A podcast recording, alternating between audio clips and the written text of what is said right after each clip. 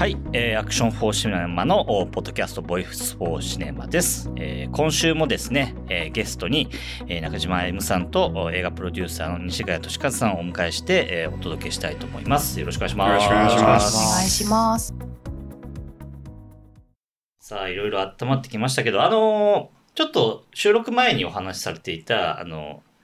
高崎映画祭での、うんあの、中島さんのこうコメントが素晴らしいっていやいやいいうや。話で、どういった内容の話をされたの？えーっとですね、僕が自分で言ってもらったんです。自分で言ってください。なんだっけ？何をおっしゃられたんですか？いや、要するに、大変だったんですよ。あの、ああの、ハラスメントのうん。ことで世間に表沙汰にいろいろなってる時期で。ちょうど2年、あ、去年かな？去年の、えっ、と、高崎映画祭だったんですけど、去年私、と西ヶ谷さんもたまたまあの、あの子は貴族という映画で、えっ、と、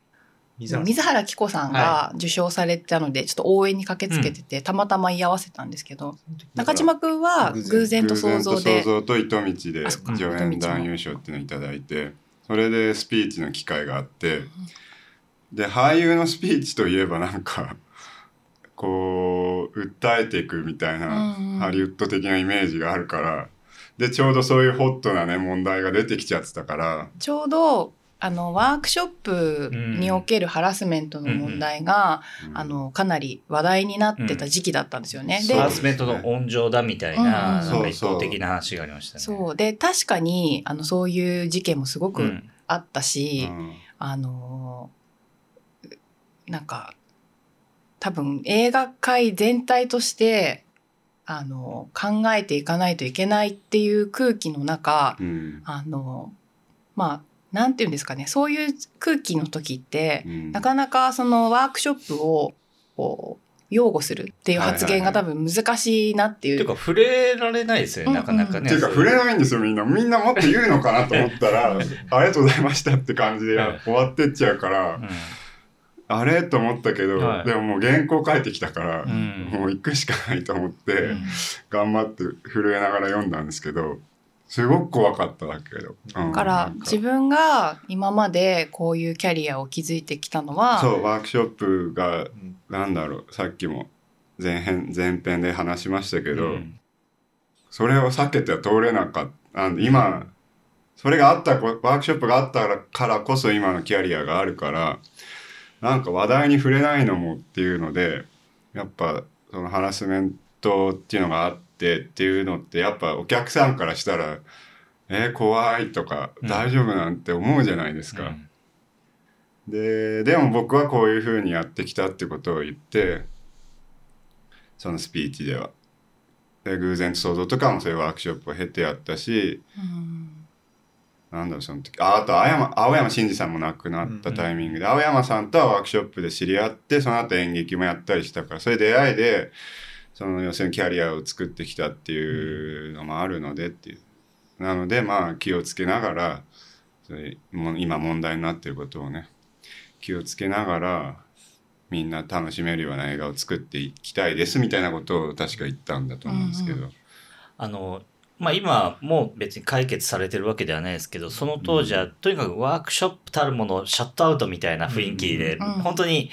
ね、言葉にするのもちょっとうんみたいな雰囲気の中であったんですけど、あの、岨手さんとしても、その、まあいろんなワークショップあると思うんですけど、やっぱりその俳優さんとの出会いというか、その人との出会いとしてはなんか位置づけと的には今どう考えてらっしゃいますか？そうですね。私ももともとそういうああいうことが取り沙汰される前から、まあ、自分がワークショップをやるっていう時た時に自己紹介とかをまずするんですけどあの私はあの演技を教えるプロでもないので、ないしあのこのワークショップに参加してくれたことと私が何かキャスティングのチャンスみたいなことを約束するってことでは全くありませんっていう自己紹介をした上で始めてうん。いるんですけどなんかあのねまあ逆にすそんなになんか、ね、キャスティングのチャンスをうんちらつかせてっていやだからね、うんそうそのキャスティング云々に関してもそうなんですけどさっきもあの前編でもお話ししたんですけどその演技の勉強してきてないっていうところにも監督と俳優っていうところの関係にあの問題をきたしてると思うんですよね。やっぱ俳優はその監督にフィットするような演技をしたいと思うしなんかそこから勉強しようと思うからなんだろうそういうちょっと主従関係にはどうしたってなってしまうっていうのはあると思っててでもまあ最近僕はそういうところじゃないところで監督演演出家と監督まあ監督ですねと関係が現場で作れないかって思っててでそれはやっぱなんだろう現場行って段取りってそのどう芝居をそのシーン作っていくかっていう段階でいろんなディスカッションを監督としてじゃあこうしようぜああしようぜっていういうふうになるように頑張ってる。その僕もアイデアを出すようにするし相手の俳優さんからも出るようになんかこう何発言してもらうようなな試みをしたりで監督もやっぱあるからっていうのでなんだろうこうしてっていうのをただやるっていうこともあるけどもこうしたらどうですっていうこともなんか出やすい空気になるような試みはしてるんですけど、からまあでもまあ話戻るとその俳優の勉強不足っていうものがそのハラスメントの原因にもなってんじゃないかっていうふうに僕は考えてるんですね。うん、その演技の勉強不足がね。うんまあ、それをする人は圧倒的にその人が悪いけどうんうん、あの構造としてはっていうことだよね。うんそうですね。うん、でもそこのささっきお話ししてくれたような変なこう主従関係みたいになってしまうっていうのは、結構日本のワークショップ文化みたいなうんものが、多分もともと抱えてたなんか問題みたいなこともあるとうん。思うんだけど、まあまあそもそもそうワークショップ文化っていうものがうん。いつできたのかも謎だし、でもそんな昔からあるものではないと思うんですようね。ん。うん、そここ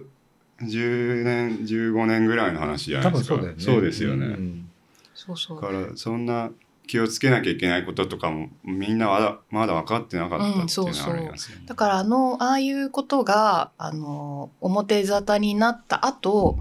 ワークショップをやるときに私はあのあの広くやってるわけじゃないんですけど、えっと私がたまにやってる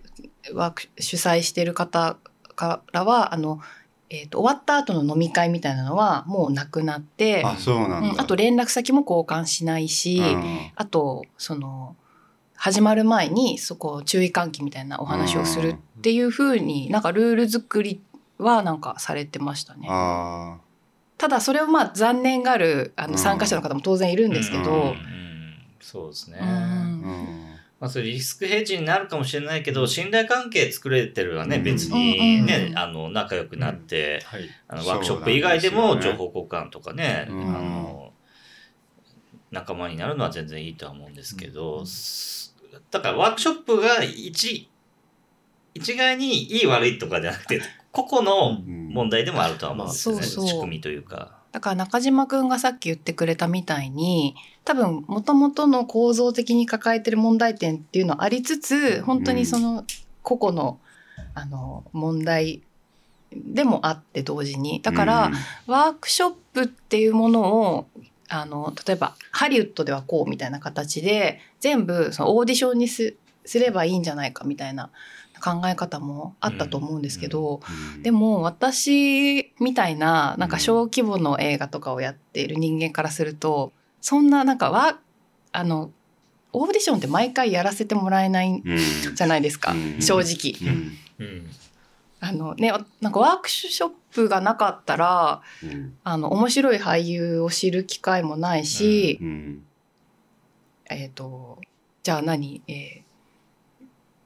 オーディションも行われずうん。ただキャスティングの方が提案する人にあーなんか YouTube とかちょっと出てる映像見てじゃあこの人でみたいなことでしかなんないからそれってそれはそれで豊かではないですよね。そうなんですよ。だからそのオーディションも少ないっていうねうん。こともやっぱり、あそうオーディションってどうやったらやってくれるんですか？でいや、えっと、お大きくは多分、本当に企画によってなんだけど、あの、子供とかだったら100%やらなきゃいけないじゃない、それと一緒のことで、えっと、うんとそもそもオーディションで選びたいっていう企画だとかだったらもう最初にオーディションっていうふうなことで始まるでしょうし、えっとそうだな。20代から30代くらいの例えば恋愛ものやりますって言った時に、えっと規模によってはまあ基本的にはそう要は誰と誰あ誰と誰っていうのは言ってあの人とこの人って顔が分かる人の話ですよね。うんいうになってくる。だけど、えっとそこの世代の中でそうじゃないものをやるってことは相当アグレッシブなことをやるってもうサインになるので、うんそしたらちょっと言い方あれだけどバジェットはこのくらいなんだけどそういうのやりたいんですドンってやる。でその代わり全部オーディションでいきますとかってそのオーディション自体を企画の売りにしてやるしかないですね。うん新しそいう才新しい才能を把握する。だからみんなあのこう、まあ、今ソーシャルの時代ですからもうオーディションやるってことからもう宣伝の一環としてやってうん。それで選ばれたっていうことをうん。あだからああの監督が選んだこの人かっていうことまで見見る見たいっていうよなるほど。とよ材料にするっていうくらいなことをやってうん。やってる感じ、まあ、グッド・ストライプスの時はあのまだみんな無名だったんでっていう感じです、うん。そうですね。呼んでも誰が来るのかっていうぐらいの段階ですからね。あの、フロリダプロジェクトの監督誰でしたっけ？あーあのはい、人ね。ね僕が大好きな監督で。レッドロケットのあそうそう、えっ、とみんな出てこなはい い？なんで出てこない？みんな朝だから脳が。あれ大好きな監督なんだけど、えっとでもフロリダジョジョーがつきません。うん。誰か思い出してください。あの、はいフロリダプロジェクトの時は、あの監督はもうい、あの、インスタであの女優さんをこう探してアプローチしたっていう。えーでもレッドロケットのああのヒロインも子すごいよね。えうん。あれですよね。どっかから見つけてきたんですよね、うん。お店から働いてるところを見て。思わずインスタちょっとフォローしちゃったんだけど歌がいいですよね。そう。うんだからなんかまああのアニメとかももうそういう絵師の人がいたらもうそうそう。あ連絡して納品してもらって会わずにみたいなうん。あるみたいなんで、うん。やっぱりその出会い方ってまあそういうのもあるとは思うしやっぱりみんな探してるんですよね、やっぱり。うん。クリエイターの人は新しい才能を。はいはい。あとその名前出てこない。まあいいや。あのやっぱり日本の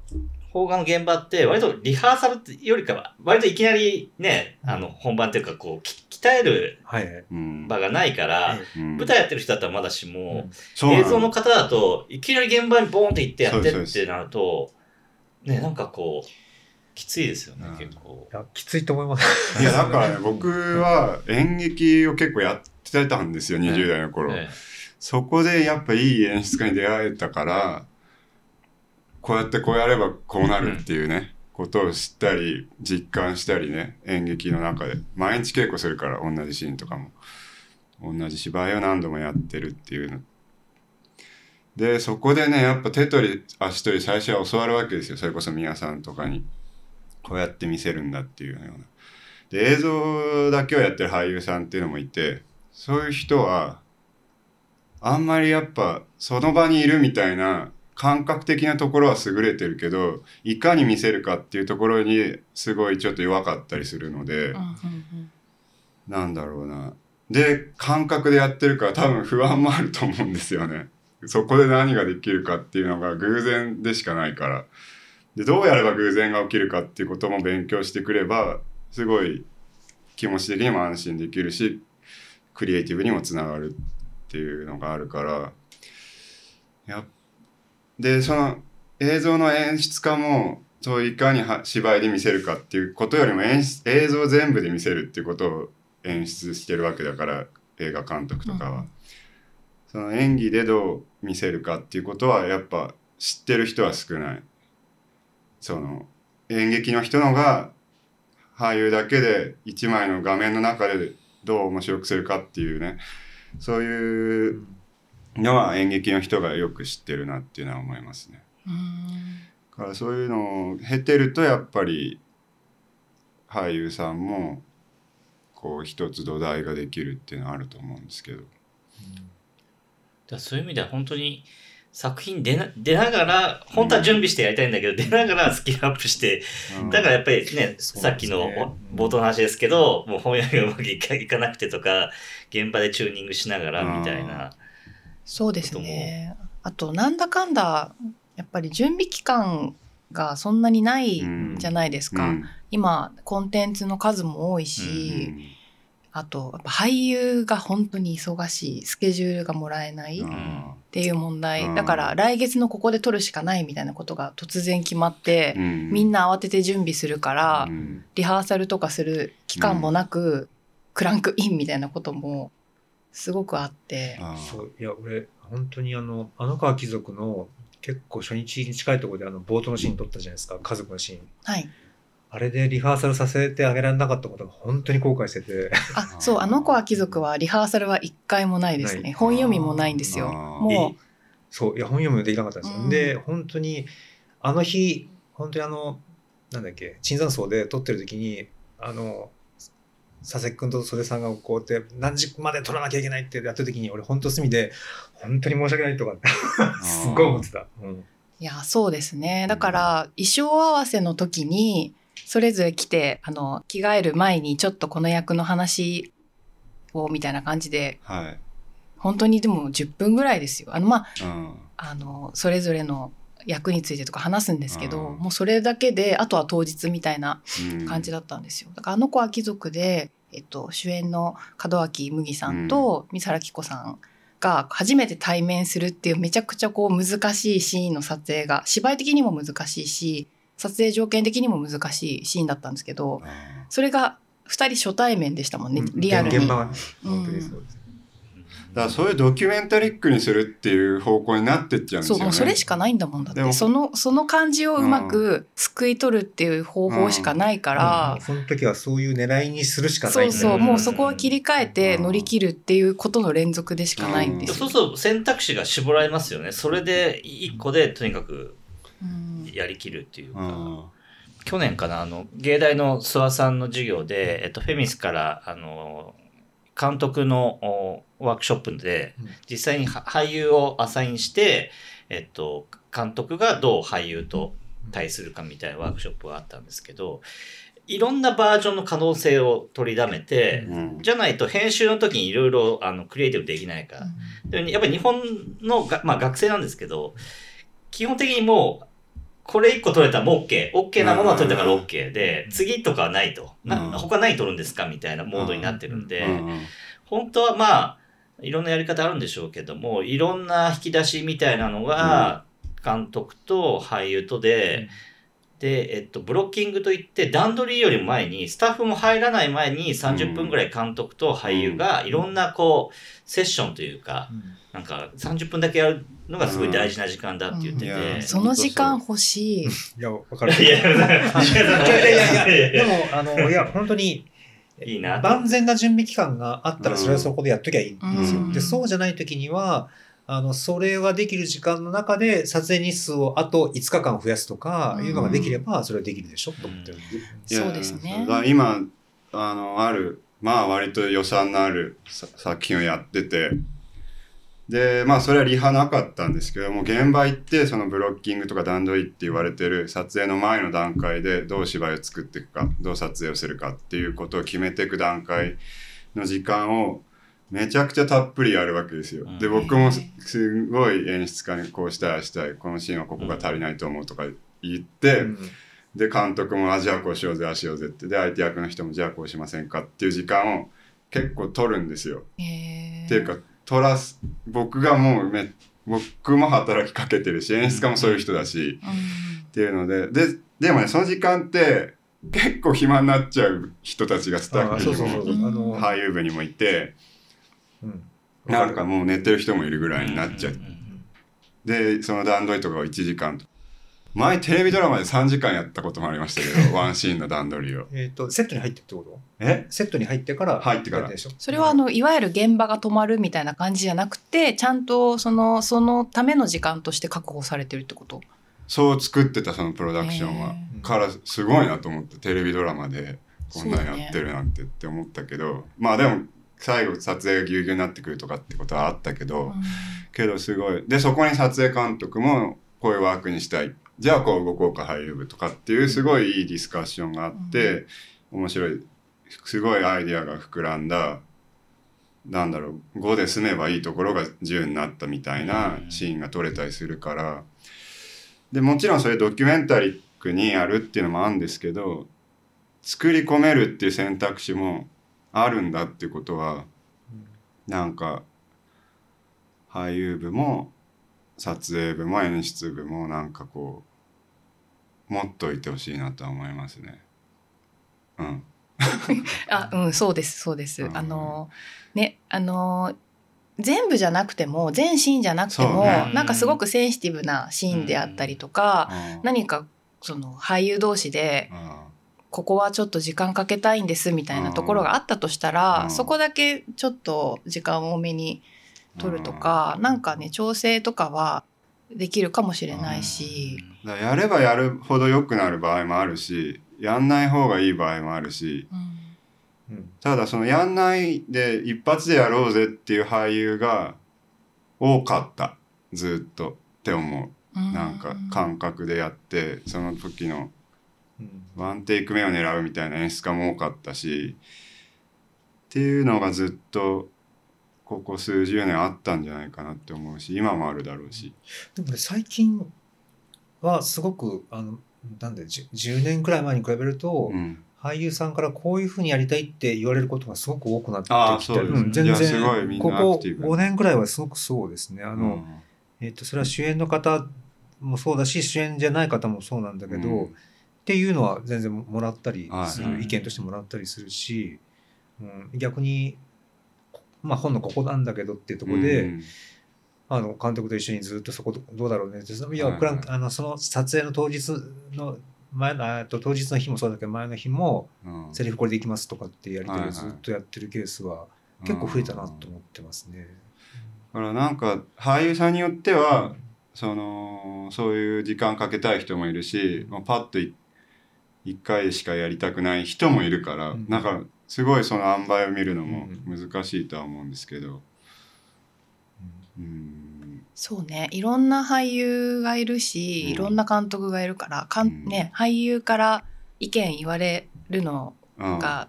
こう嫌というあか自分の世界観でやりたいっていう人もねいるし、うん。でもまあそれはね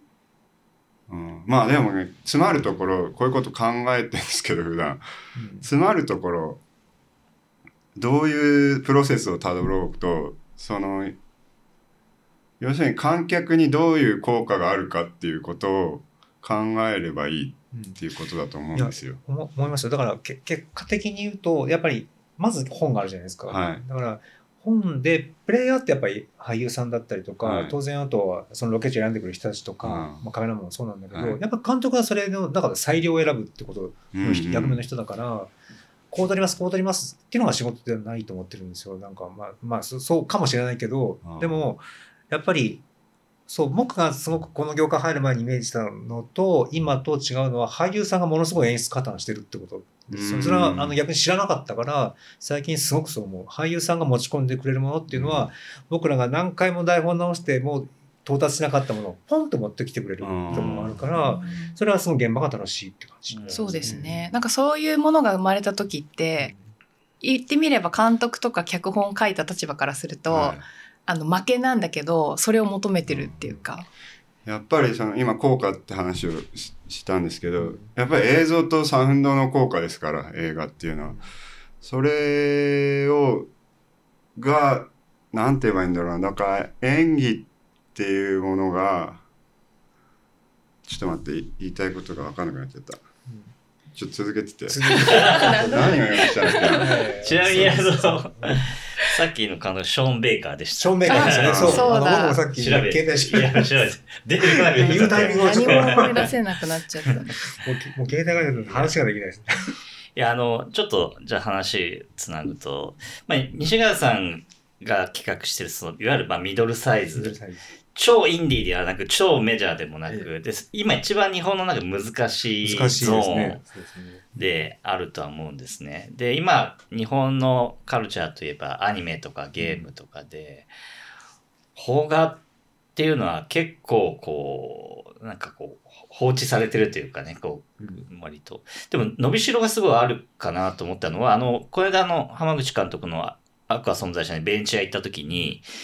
あの、まあ、小津の父ありきとかも、まああの、やっぱヨーロッパの方で日本の映画ってやっぱ人人気があるんですよね。あの古典も。で、浜口さんもそうですし。で、別に他国と比べるつもりはないんですけど、まあ、韓国には全全世界に通ずるような超アクションエンタメもあれば、日本は本数は多いけど、まあ、いい言葉で言うと多様性があるっていうか、いろんなものが出てくるねっていうところで、もっと紹介してほしいみたいなニーズはあると思うんですよね。だから、もちろん、アニメのパワーでね、映画産業っていうのは今、あの、持ってる部分は、あの、もちろん否定できないですけど、なんかやっぱり今おっしゃった、ちょっとこう、もう少しディスカッションして俳優、みんなでクリエイティブを上げることによって、ももっとこう、世界中の人に楽しんでもらえる。うものっていうのが追求でできたらすごく楽しいなとは思っていて、うんその時間をどうつ作っていければいいんだろうなっていうかもちろん時間作るためにはお金も必要だと思うんですけどなんかそのやり取りのさっき冒頭の話もその回路が開くっていう瞬間多分しうん一つ至福なうん時だと思うんですよねなんか。そうですね。そう、今お話あった中でいくと、本当に日本っていう市場って本当にいい意味で、こう、中途半端なところあるじゃないですか。大きい。すごく大きくもなく、すごく小さくもなく、だからこうなっちゃったっていうのがあって、もっと小さければ最初から海外に受けるものを作ろうってなってたはずなんですけど、そうね。じゃないとこで、だから逆に言うとすごい変なのが出てくるっていう確率がすごい高くて、その変なのに割と携わってるメンバーかもしれないですけど、そうね。そう、その変な、変なものっていうのが、例えばでも僕らってちっちゃい頃、あの、香港映画見て、テンションがもうどの国の映画とも違ってたわけじゃないですか。で、っていう、だからあのメソッドっていうか、あのものっていうのはまあ、香港返還からなくなっちゃいましたけども、あの熱みたいなとか、あと突然台湾ニューウェーブ出てくるみたいなところっていうのも、やっぱり、あの、その界隈でうん。常識としてやってきたことが世界に出てった時にすごく面白い目で見られるっていうものだったりする中でいくと、日本って結構そういうのができる国だと思ってるので、あの、これを売っていくっていうのがやっぱり一番できてないと思ってるんですそうよ。なんですよね。いや、めっちゃ、うんその海外からしたらうんエキゾチックだなって思うもうのをん作ってると思ってますもん、僕も。いや、から、もっと字幕がついてね、流通がもっとね、こそうすればいいなって思ってるんですよ。あの、すごいさらに、ただ言われてるんです。何でも持ってこないっていうのは。うんなので、一個、その、あの、ぼ僕らなんてその、なんかへ変なものっていうのは、あの、日本だけでやってても本当に食えないものもあるんですけど、やっぱりそれは、えっと、もうちょっと売る努力をしながら、あの、回収企画の中でもう少し海外のウェイトをちょっと高めながら、あの、なんとか現場にお金を戻せるようにしていかなきゃいけないんじゃないかなっていうのは、一番、それが一番今やるべきことだと思ってるんですよね。それは誰がやればいいんですか？誰配給の人がやるの？そう、まあ、はい、配給って、それは日本の配給の人ですんだけど、それはやっぱり海外に売ってく、うん。売ってく、それはやっぱりその、売り手だと思うんですよね。で、はいはい。えっと、よく、まあ、ごめんちょっと待って、言っていいこととあるけど、今さ、わかります。そうで、あの、まあ、ととにかく、あの、もともとが日本の国内で事足りてるものだったので、はいそれを売っていくっていうことにすごい長けてる人たちがもともとそんなにいたわけじゃないので、うん逆に言うと買い込んでくる人たちはすごくいるんですよ。はいはいはい。えー、と日本で、えー、とそういった僕らね洋画全盛期、えー育ってるんでだから逆に言うとその反対で売っていくっていうところでやっぱこれも人だと思ってるので、はい。そういう人と集団ができないと多分難しいなと思ってでも逆に今円安で洋画買い付けが大変じゃないですか。そうですもう、うんあの、利益、買った瞬間もう利益がうんないというか、うん。本来利益あった分が円安でなんで逆に売ってった方がもうん。儲かる、うん輸出した方がいいっていうパターンですけど。昨日もなんだっけあのちょうどハリハリウッドの1、2が、えー、と日本のね。えっと、あの、み宮崎駿さんとゴジラうん。ありますうんまああの多分あれですよね。スストの影響で新作が全然なかったりもする。なかったのね。と結構東宝さんもあの今回本気入れてなんか向こうで興行は、ええ。あのやるって決めてやってバチってやったみたいですすけどうね。ん。だからだから流通うん。のあれが整備されれば可能性はああるのうで、ん。だい誰が、誰がやるのよ。そう。あの、と、まあ、当然今そっちの方向にみんなこう向かってると思うんですけど、うんそれって今二つとも、えっと、その宮崎駿っていうブランドとゴジラっていうキャラクターとあるんだけど、そうじゃないものをどうやってそうですね。やっていくのかっていうのを、もうちょっと太いパイプなんかで作ってやってって、えっ、と、まあ、あと僕らもね、若い時、香港映画って一人じゃなかったじゃないですか。で、台湾映画って一人じゃなかったじゃないですかうん。だからそれの、えっ、と、なんていうのかな、パパッケージということはないんですけど、何かしらムーブメント的なものをこう伝えて、はえーと日本映画を見てくれる人を海外に作っていくってことをしなきゃいけないと思ね。そうです。うん。でないと僕らが永遠にこう、過酷な労働で何か作ってし。消耗しながらっていう。そう。ですね。だから数はあるんだからでいい作品もあるんだからそれをちゃんともっと市場を広げて収益が入るようにすればなればいいですけどね、うんでまあ配信もあるわけだからそういうプラットフォームでもできるだろうしうん。なんか。そうですね。ね。だから、これを聞いている各団体、業界の人、いや、やってますよとか言ってくださいよってあれば、あの、ぜひ、あの。あなたたちは知らないだけで売り込んでますよっていう方いらっしゃったら、ぜひ、ちょっとお教えいただきたいなと思うんですけどね。でもそこのルートができたら今日本国内だけの回収を前提にしてるキャスティングとはまた違う力学が生まれて、ね、ちょっと違うタイプのキャスティングとかもできるじゃないですか、きっうん、と。そうだと思うああと、あとですね、これはこれカットになるかもしれないですけど。一番問題は工業だと思ってます。本当に日本の国内工業。で、例えば、あの、1億で映画を作ったら、えっ、と、難関で開けなきゃいけない。だからこうだ。だからキャストはこうだってなるんですよ。積まれてきますよね。そうですね。で、つまり、工業が1ヶ月以内で終了させろっていうメッセージなんですよ。えっ、と、短期、短期勝負って感じになるんですけど、えっ、と、その中で短期勝負っていうことは、そんだけ宣伝力が動かせるようなキャストにもどうしてもなってきちゃうんですよ。ね、うんなってきちゃう中で、あの、僕らとしては、あの、それで言ったら、東方東映松竹さんのラインナップに勝てるはずがないんですよ。うん。だってうん。窓口で言ったらシネコンで行った時にそれの方が宣伝力圧倒的に持ってるわけで。でこっちが宣伝力もないのに同じにポコって出してお客さん来るはずがないんですよ、うん。そもそも。だって、えっと1週間に映画見れる機会なんかなんか1ヶ月に1回あるかないかじゃないですか。そうなってきた時にそれがチョイスされるってことはすごくなくてチョイスされるとしたら一部でものすごく話題になってるかどうかなんです。なってきた時にそれが初日で見るあのお客さん来られて見る機会がなくなっちゃうだからもうあっという間に消えてっちゃうんですよ。だからじゃあ何かしたいかっていうと1億かけてもすごい少ない関数で上映していって口コミを広げていきたいじゃないですかっていうのがねこれ僕20年やって通らないんですよ。一回も通らないです。だから通らないところ今、より回転が早くなってますね。早くなってます本数が多いから。うんうんうんあっという間に、じゃあやってますっても、えっと、1日1回になったりとか、ええそうです。だから深夜とかにねとか、そうあの早朝にになったり。初日のす、本当に初日の数字で、翌週のあれがバーって決まってしまうので、そうすると、昼間だけ満席になるんだけど、後が全然みたいなことになってっちゃって、えっ、と、まあ、見る機会を失っうん。こちらとしてもものすごくこう、チャンスを失ってくるんですけども、あの、僕僕ら普通に本屋のね、書店行って、えっ、と、じゃあ、えっ、と、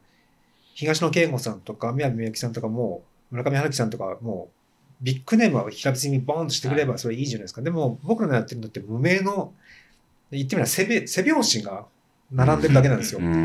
で、それが、えっ、と、ビッグされづらいそうですね。それが面白いらしいよって口コミ行くまでは、あの、い一週間も置いててくれないじゃないですか、そこに。うんだから、すぐ消えちゃうんですよね。そうです、そうです。だから結局、同じ勝負じゃないのに同じ勝負させられるのが、僕は本当に問題だと思ってて、えっ、と、違う売り方って、でも嫌がるのは当然ですけど、あの、宣伝期間が長いっていうのは嫌がられるとかもみんなそうなんですけど、だからもう、工業のあり方とか宣伝のあり方っていうのは根本的に何か変わっていく方法があるんだろうなって、だまあ考え変わっていかないといけないこともあるんだろうな、うん作品によってはです。逆に短期決戦のやり方って全然あると思ってるんですけど、だから売り方と作り方が合致してないとなかなかそういう処方ができない。黒田さんとも話した時、自分がデビューした時は12週ぐらいかけてくれて、うん。で作った方も劇場もまあなんかこうあの赤にならずに、えじゃあ次やりましょうみたいなのが今本当に12週どころかねうん。本当に1週2週とかで、うん。あの上映したでしょっていうか感じで、うん。こうこの消費サイクルってやっぱ本数の多さもあるんですけうん。そうですね。やっ。誰もなんかいい思いしたく消耗してるんですよね。で、お客さんも選びきれずに、あと、えっと、しあるミニシアターの試合に話したら、い今までは持ち込まれてる映画全部見てたけど、もう今全部見切れないと数多すぎて。うん。うん見切れなかった中に何か宝物あるかもしれないけど、本当にもうとてもじゃない数が持ち込まれて、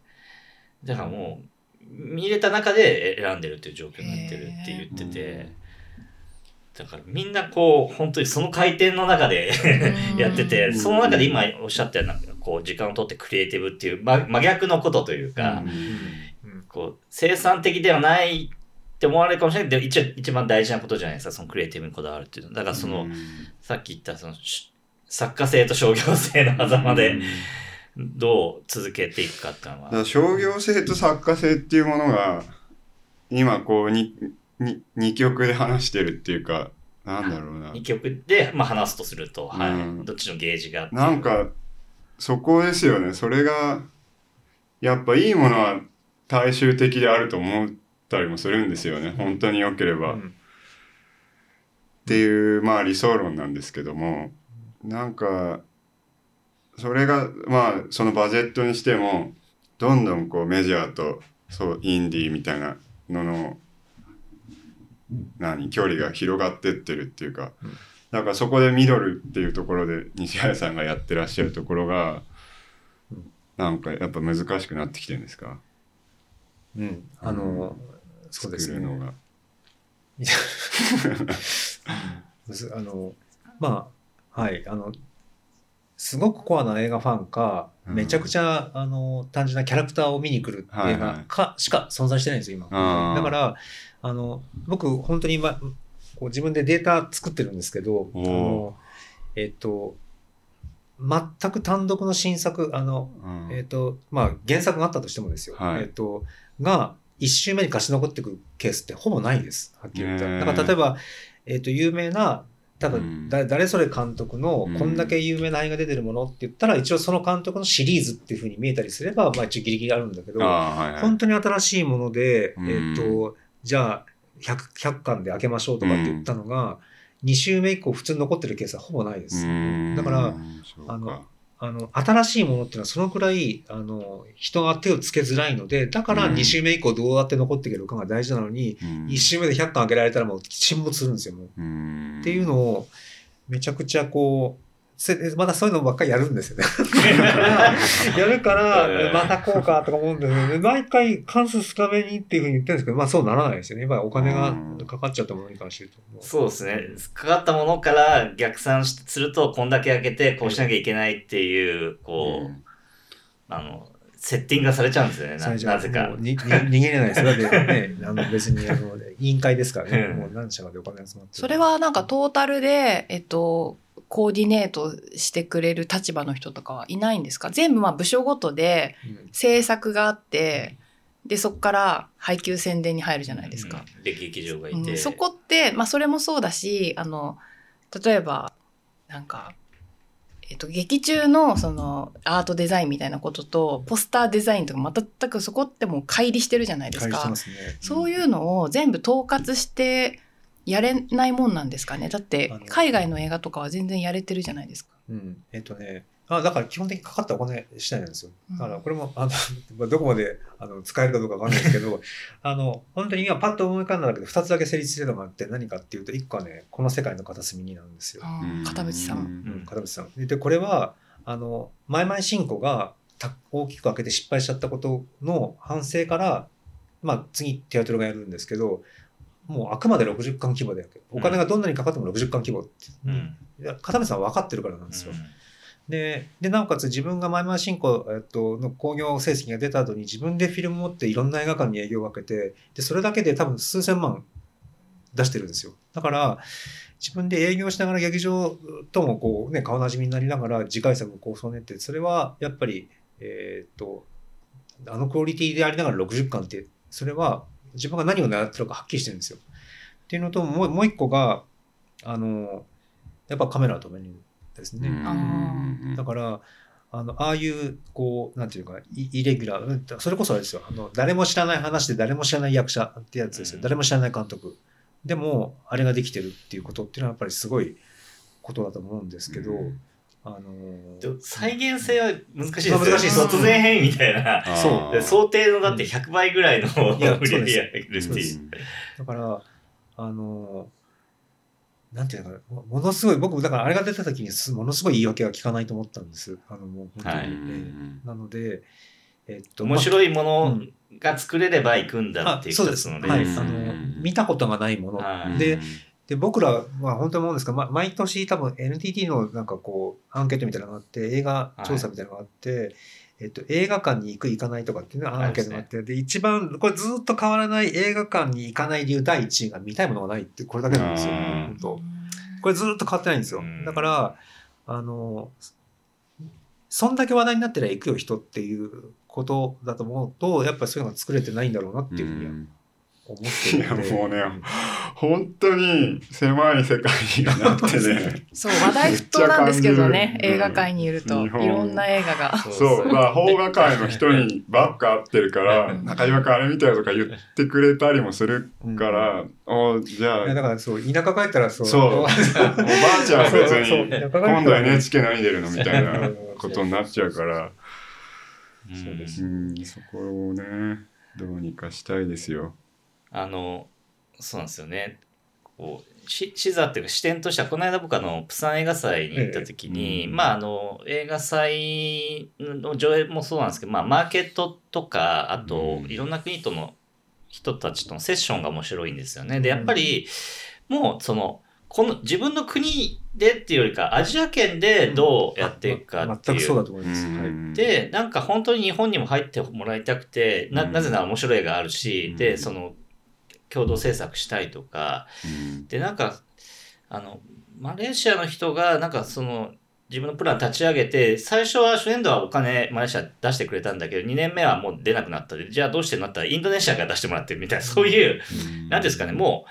う日本とか映画界じゃなくてそういう、うん。あのアジア圏の中で回していこうみたいな世界に入ってるので、はいそこにが日本入れば絶対、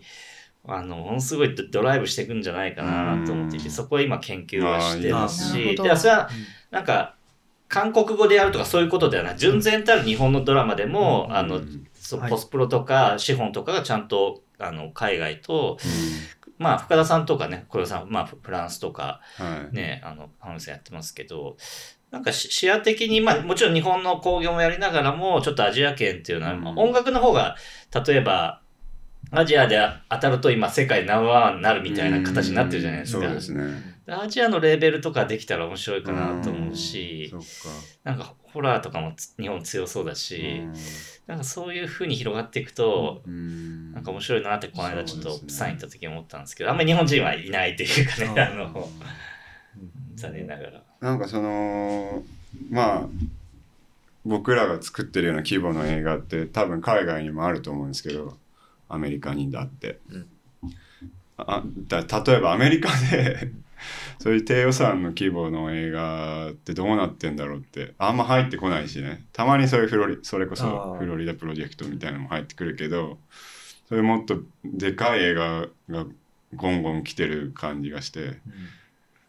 なんだろう。ほそのモデルケースがあるのかなっていうのは知りたいんですけどでも間違いなく予算の規模が違いますよね、きっと。向こうの低予算と。全部まあねそうでしょうね。多分自主映画ぐらいの規模なんじゃないですかね向こうで。僕らがやってるのがっていうね。そうそうう。ん。向こうで低予算多分5億とか10億とうんか、う。ん。あ低予算の10億ですね。ユユニオンに入ってるんで監督とかで使うとギャラが必然的にうん。なんですけど。うん。でもなんかアメリカの北米のあるホラーレーベルの人と話したら、まあ、毎年10本ぐらい作ってるなんか持ってきてよみたいな、だからやっぱ多分行ってないだけでなんかあの全然拒絶もされてないしやってないだけっていう部分が多すぎてやっぱもう国内のね仕事でいっぱいいっぱいなのかもしれないんですけど、なんかこう持ち出していったら面白いなっていう、うんうんうん。うんなんか小木戸の関さんとかもね、うんまあ結構あの海外直で配給とかも実験的にやってるんで。そうなんだなんかチャレンジしていけると面白いかなと思うんですけど、まあうう売ったら多分あこうこういうお客さんがいるんだって中でやっぱ戻ってくるものってあるじゃないですか、はい。だからやっぱり持っていくってことはすごく重要でそれフィードバックしてやっていくっていうのがすごい重要な気がしますこれからはうん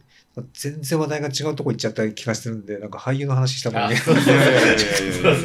局つながっていくのでええそっちに、うん、構造的な、そのその深田浩二さんの講義を聞いた時にもう全てはお金の問題につながってくるみたいな、そうですね本当に僕がその現場で。そう、いや、でもそう、そうだと思いますよ。うん。だって、あの、つまりみんな、そう、映画で食べていけるかどうかって話じゃないですか。はい。うんで、た食べてきたいんだけどどうしたらいいか。うん。でも、それはどっかに入ったら食わしてくれるってわけじゃないって分かってるから、作んなきゃいけないって話ですそうよ。ですね。うん。そうですね。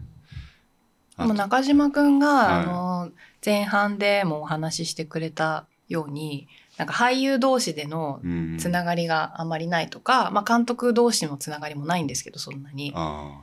なんかやっぱりなんかコミットしきれてない部分っていうのがまだ多分あってあ。、ななんかつながりしろみたいなのがあってその今の配給の話もそうですし、多分もっと多分ちょっとずつできることとか広げ方っていうのはあるんですよね。だからなんだろう。やっぱ演技の話をする先輩とかいますけど一緒にずっと。例えば同じ事務所の高良君とかとあよく会うけど、ずっと結構芝居の話してるっていう人もいるしで片や現場でなんかしもうは芝居することってやっぱちょっと恥ずかしいからそのしたくない人もいる。うん。し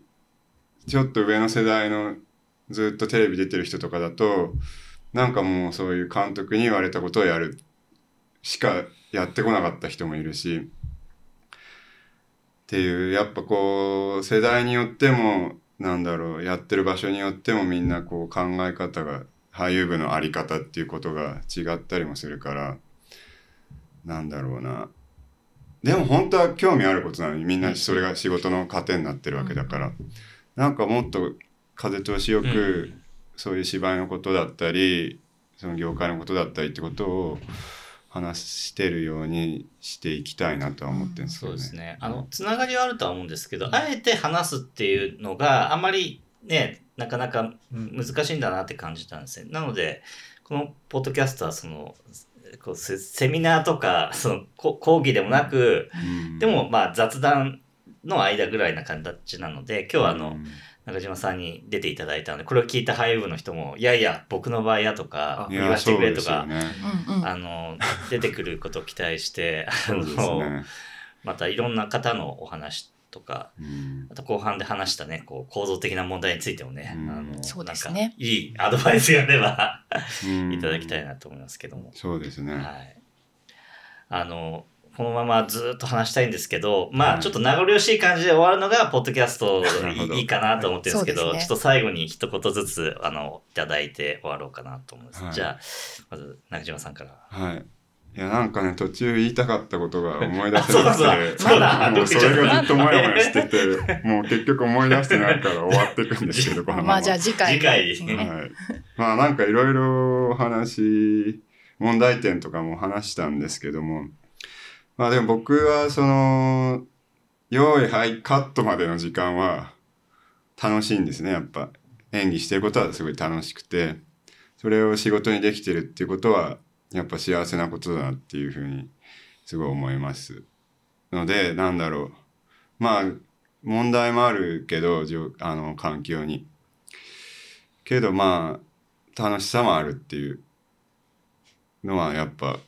伝えておきたいっていうかこれからもし俳優さんをやりたいって人にはでなんだろうまあ問題ももちろんあるけど楽しんでほしいなっていうふうにはし楽しいよって伝えたいですね結局ははい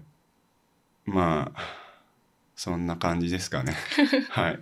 ありがとうございます。ありがとうございます。はいじゃあ、西川さんお願いします。はい。えっ、と、これ、あの、は俳優さんがもし聞いてればっていうか、あの、映画監督もなりたい人もそうかもしれないですけど、うん。あの、僕も二十歳くらいの時にどうしても映画の仕事やりたかったんだけど、その時は全く入るルートがなくて、うん30過ぎてから突然どうしてもやりたいって言って、えっ、と、まあ、とにかく何も決まってないんだけど、もう一回、ちょっと地方に行ってた、あ静岡に戻ってたんで、上京してきて、なんかいろいろこう、人に会ってあの中してたら、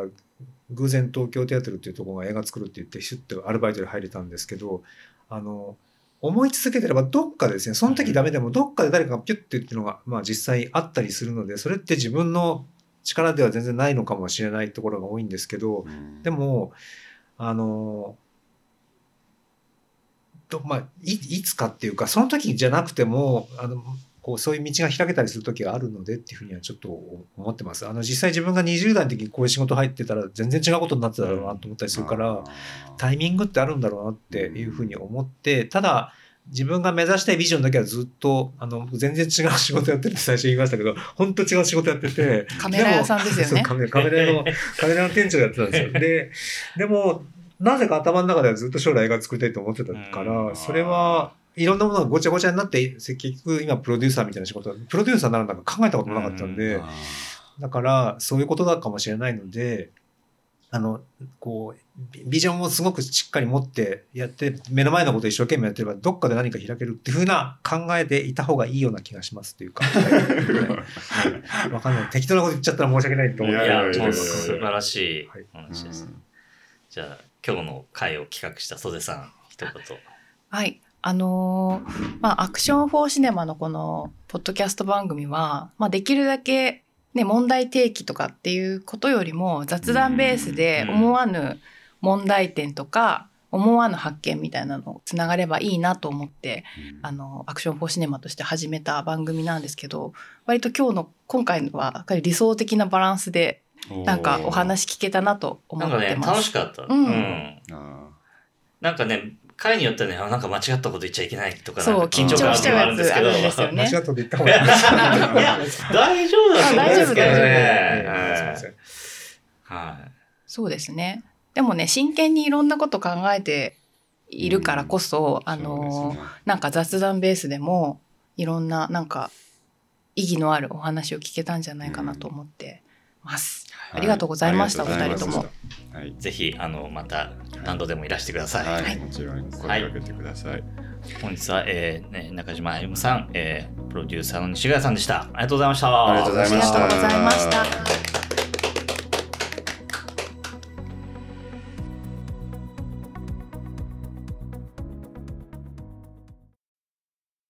ありがとうございます。ありがとうございます。いや、楽しかったよ。いや、楽しかった、あ楽しかった。思い出した言いたかった。今 か、今か。要するに、うん。なんだ台本っていう言葉から始まってるのに、うん。映画はもっと映像と音の世界なのに、あそうです言葉からそもそもプリプロダクションが始まってるから、うん現場で初めて立体的になるっていうことを言おうとしたんだよ。あ、めっちゃいいことをねでも言ったのに本。当あのねほ本読みとかあるじゃないですか、うんあの多分あの子は気づくかもしれないあじゃあねあの横道なのかわかんないけどでもまあ本当に監督とこうガンガンやりながらはい。台本詰めてくるじゃないですか、うん。でできたじゃないですか、うん。でえーっと俳優が集まって本読みで最初の一言聞いた瞬間だけでもうわーってなるんですよ、だからその人が持ってる情報量ってすごい多いわけじゃないですか。からもっといろんな作り方から始まった方がいいんだろうなって思うけど、でもお金出す人には言葉で説明しなきゃいけないからしょうがないんだけどっていうのはなんかすごい最近思ってるいやもう本当に立体的に作れないかなっていう。